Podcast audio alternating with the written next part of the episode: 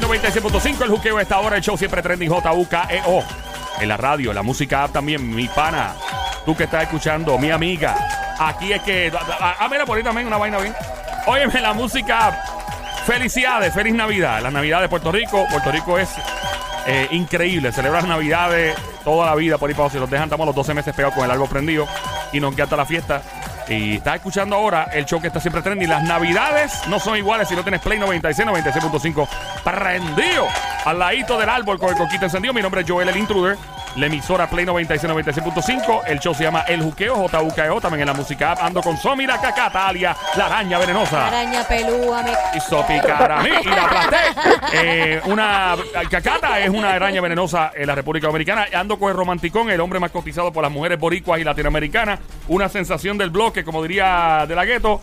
El Sónico, adelante con su rito de guerra. Bebecita. Mm. Brrr, pa' ti, mami. Ahí está. Eh, cuida a su mujer, mujer casada, el terrorista de las mujeres casadas. Bueno, llega mi amiga Jimar Nieves de Quintero Group. Eh, esta gente están bien adelante con lo que se trata, ¿verdad? Eh, Cuando se trata de pues paramédicos, ya son paramédicos, emergencias médicas, respuesta. Y son la gente que, por ejemplo, cuando tú estás celebrando en las Navidades, eh, por ejemplo, digamos, este, el, el día que sea, y estás feliz en tu casa, añando con tu familia, esta gente están con sus uniformes, ready para a la calle para ayudar. Eh, ok, cuando tú veas una ambulancia por ahí con la, la- sirena prendida, salta el medio. Ok, y si, ah, y si es un par, no estoy diciendo que sean ustedes, por si acaso, no, no me la cojan por. Pero si es que, ah, que esta gente está para cortar tapón, ese es el problema de ellos. Salgas el medio, porque yo sé lo que es tú querer una ambulancia, llegar a tu casa bien rápido por un familiar enfermo o algo, y uno no llega a la ambulancia porque hay un tapón. Salgas en medio. Sencillo. Y, el que, y, no, y, y si usted quiere juzgar, ah, ese para pasar ese tapón, olvídate de eso. Un día puede ser tu familia, esa es la que hay. Tienes que decírselo. Perdóname. Eh, Jimar, háblanos del día de hoy, de la gente que se mete un macetazo, se da un escocotá. Eso es un trauma. Y eso puede pasar en la bañera, eso puede pasar en medio de un party, alguien se da un par de palos, Sí, par de eso puede roncaña. pasar en cualquier Yeah. lado. ¿Cómo uno Eh, reacciona cuando una persona se da un macetazo y se, se escocota y se da un trauma? Depende, depende de dónde pase. Si lo tienes en tu residencia, Mm. tratar de no mover a esa persona hasta que llegue una unidad o alguien que sepa de emergencia, ya que si ese paciente se mueve, Ujú. puede tener algún daño espinal, algún trauma en cabeza y puede hacerle más daño al paciente. Ok, so básicamente cuando dicen no moverlo es no eh, agarrarlo por las piernas o las manos y estirarlo No, por otro lado. no tocarlo. Por montarlo en un sofá, nada. No, lo, nada. Puedes, lo puedes por lo menos, o sea, no puedes tener ningún tipo de contacto físico. Nada, si el paciente está en el suelo cuando Ninguno. ustedes lo ven, no. Puedes ir a donde la persona, obviamente preguntarle si está, si Ajá. está alerta, verificar si está alerta, pero cuestión de mover paciente hasta que no llegue una unidad y más si se está quejando de algún dolor en el área de la espalda, Uy, en, no. en una pierna, en un brazo. Pues uno tiene que tener un poquito de precaución con estos pacientes porque puede uno hacer más daño del que ya tiene el paciente. Ok, so básicamente, si por ejemplo la persona se cae, que uno, la gente se desespera cuando se cae también Sí, y se vuelve, se uno se desespera. ¿qué me pasa? ¿Me duele aquí? O no siento las piernas, Dios libre. Eh, uno debe decirle a la persona, no te muevas, ¿verdad? Que no se muevan y que no lo toquen. Específicamente Exacto. que no lo muevan. Pero a la misma persona, que Ah, es el exacto, paciente, que no se muevan, que posiblemente está desesperado o desesperada, pues hay que instruirlo y buscar la manera de calmarlo, Claro supongo, sí, para que no se sí. Si muevan. el paciente está consciente, Yo sí me puede paro, hacerlo, yo me sí. paro, no te pares. Y hay que dejarle en el piso para que... Claro que sí, lo que llega a la unidad. Ok. Para poder utilizar el equipo que se puede utilizar para ese paciente que tiene algún trauma espinal, algún trauma en una cadera, algún trauma en algún lado del cuerpo que puede hacer algún daño peor del que tiene ya el paciente por la caída. ¿Y, y qué cosas podría pasarle a un paciente que de repente tuvo una caída y de repente uno sin querer, por ignorancia, porque no habíamos escuchado esto contigo hoy, movemos al paciente? ¿Qué puede pasarle al paciente? Depende de la caída del paciente y la condición que tenga el paciente. Puede haber daño hasta espinal y el paciente puede dejar hasta de caminar. Oh my God, eh, quedar con un tipo de discapacidad física por, por algo como esto, ¿no? Igual también cuando hay un trauma en la cabeza por un sangrado. Claro que sí. También. Eh, eh, son tantas preguntas, ¿no? La persona podría lamentablemente fallecer si uno la mueve. En Puede algunos fallecer, casos. De verdad. Depende cómo sea el trauma, que tenga, en dónde sea el daño interno. Pues ya eso se ve en una sala de emergencia, obviamente con unas placas, un CT. Pero si uno no sabe lo que hay en ese momento, es mejor no tocarlo en lo que llega algún profesional de la salud y atiende la escena. ¿Has visto algún caso, eh, has sido testigo de algún caso, has tenido que atender un caso, donde una persona probablemente tuvo una caída bien, lo que parece ser sencillo, eh, y pues terminó como una tragedia o algo así? Sí, eh, caídas como tal. O un accidente con- Exacto, accidentes sí. Pero caídas como tal siempre se ven muchas fracturas de cadera, muchas fracturas de húmero, muchas fracturas de diferentes partes del cuerpo por mover paciente. Ok. Accidentes sí pueden terminar en fatalidad. Ah, diablo. O sea que- Depende cómo esté el paciente cuando tú llegues y si tú logras mover ese paciente dentro del vehículo o extraerlo del vehículo, cómo lo vas a sacar, cómo está el vehículo, hay que ver todos los factores. Y la, lo- la única forma, supongo yo, en la que uno extrae a alguien del vehículo es porque está prendido en fuego. Ya eso es otro, son otros ya 20. ahí, sí. Ya hay una Esa es la justificación. manera de sacar, ya hay una justificación, hay que sacar a ese paciente para salvar esa vida por el fuego. Estamos en el juqueo a esta hora. Este show se llama El Juqueo, JUKEO. La emisora es Play 96, 96.5. En la música app en estos momentos. Estoy con mi amiga Gimar Nieves de Quintero Group. Eh, u- una pregunta. La ley del buen samaritano. O sea, eso, cuando uno va por ahí guiando en Puerto Rico. Yo vi un accidente ahorita, por ejemplo, y, y uno quiere pararse a ayudar. En este caso no había nadie, gracias a Dios no había nadie, fue para Valdoriotti, no había nadie este mal herido ni nada, y estaba todo el mundo bien y todo, pero uno quiere bajar y ayudar, ¿verdad? Claro, Y- y- sí. eh, en el caso de un ciudadano que no tenga que ver nada con la medicina, ¿qué ley le aplica? Todo aplica buen samaritano. El problema es que si este uno se va más allá de lo que uno sabe y pueda causar daño, pues ya ahí tiene otro problema que puede causar más cosas, O sea, más consecuencias allá. Si uno sin querer, por ignorancia, uno ayuda a alguien que se baja por ahí, la, o sea, la ley llega a un punto donde no te protege porque te pueden demandar, por ejemplo. Sí, sabemos que hay muchas personas que lo hacen por ayudar a la, a la persona y eso está muy bien.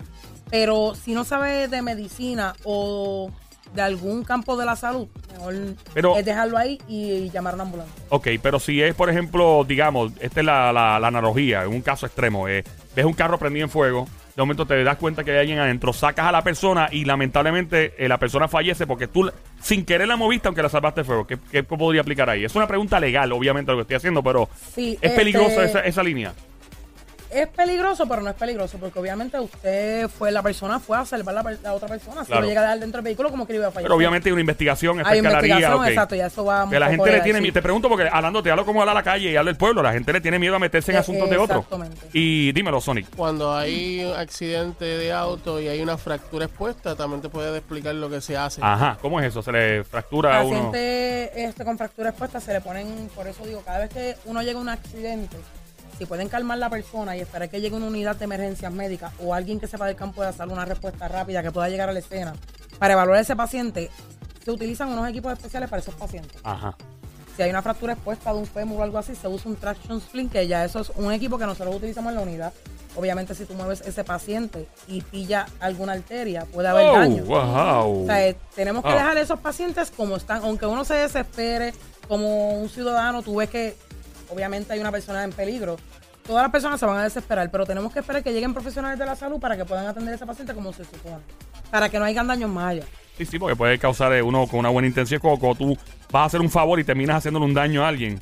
Eh, Creo que lo más recomendable ahora mismo y que se- sería lo más buen samaritano posible es calmar a la persona, ya mismo viene una esperar que llegue una ayuda, unidad, sé que, exactamente. sé que estás inca- intranquilo porque te está sucediendo. Esperar que llegue pero- una unidad y, y Y- tratar de calmar a la persona. Y si hay más personas en la escena, pues tratar de calmar a todo el mundo. Porque Sí. en estos accidentes entra todo el mundo, se vuelve la euforia. Se y es descontrola la escena. Lo Se pasa- descontrola la escena y cuando llega Ey. la unidad ya es más difícil la escena. claro. Lo que pasa es que en estos casos también, cuando es una fractura expuesta, la gente, como está viendo eso, se desesperan. Se Es como dice, como exacto. dice eh, Gimal. Este, se desesperan y empiezan a mover la persona. A mover la Eso me iba a preguntar. Porque tal vez la misma persona comienza a solicitar que la muevan en el accidente y tú no conoces a la persona porque si es, un- una, es la maíz de uno, veré, mami, ya, estate quieta, caramba, que te vas a hacer daño, o un hijo, whatever. Pero cuando es un desconocido, no, no, sácame de aquí, papi, no puedo moverte porque te puedo hacer daño. No, sácame de aquí. Entonces comienza ese debate y uno dice, no te voy a tocar. O sea, son situaciones incómodas. Lo más fácil, o sea, lo más, lo más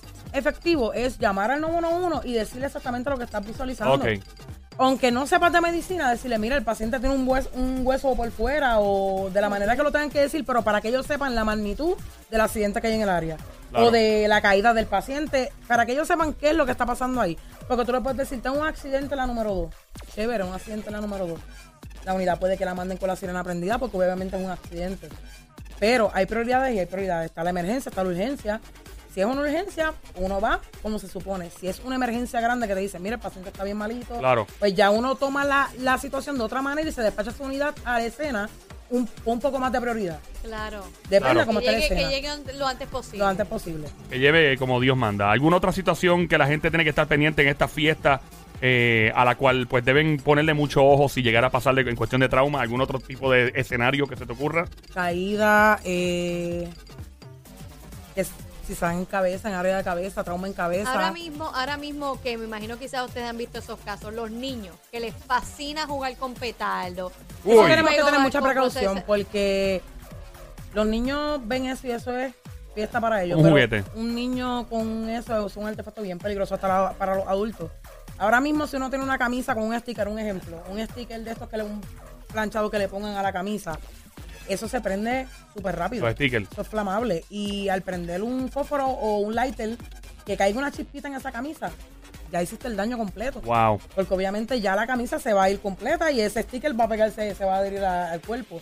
Que tenemos que tener mucha precaución con los menores en fiestas de Navidad, con los, co- con los cohetitos, las estrellitas. Tengan mucha precaución con las estrellitas. Eso es inofensivo supuestamente, pero no. Pero también Sí. puede quemar. Claro que sí. Y ha pasado que niños se han lamentablemente. Hasta en los ojos se le puede caer hasta los ojos. Ay, no. Le gente ha daña. perdido, perdido la vida, los dedos, este, extremidades, Sí. con un cheribú, un cuarto de dinamita, cosas así. El no, el no perder un momento bonito por, por querer que el niño se Por querer que divierta, se ¿no? diviertan, Igual también exactamente. como tú comentaste, es el tipo de ropa que tiene hasta El ese tipo de niño ropa. puesto también, Eso que tiene piensa que que mucha no va a pasar nada y De verdad que sí. Eh, Gimar, eh, gracias. Gracias por estar aquí siempre con Gracias a nosotros toda la semana. Eh, ¿Dónde te podemos encontrar al- a ustedes en las redes United sociales? IMS por las redes sociales, eh, 730-8666 número de teléfono, 730-8666. Gracias por siempre colaborar con nosotros aquí en Gracias el a juqueo. Todas las tardes de 3 a 7. El show que está siempre trending. El emisor es Play 96, 96.5. Check it out.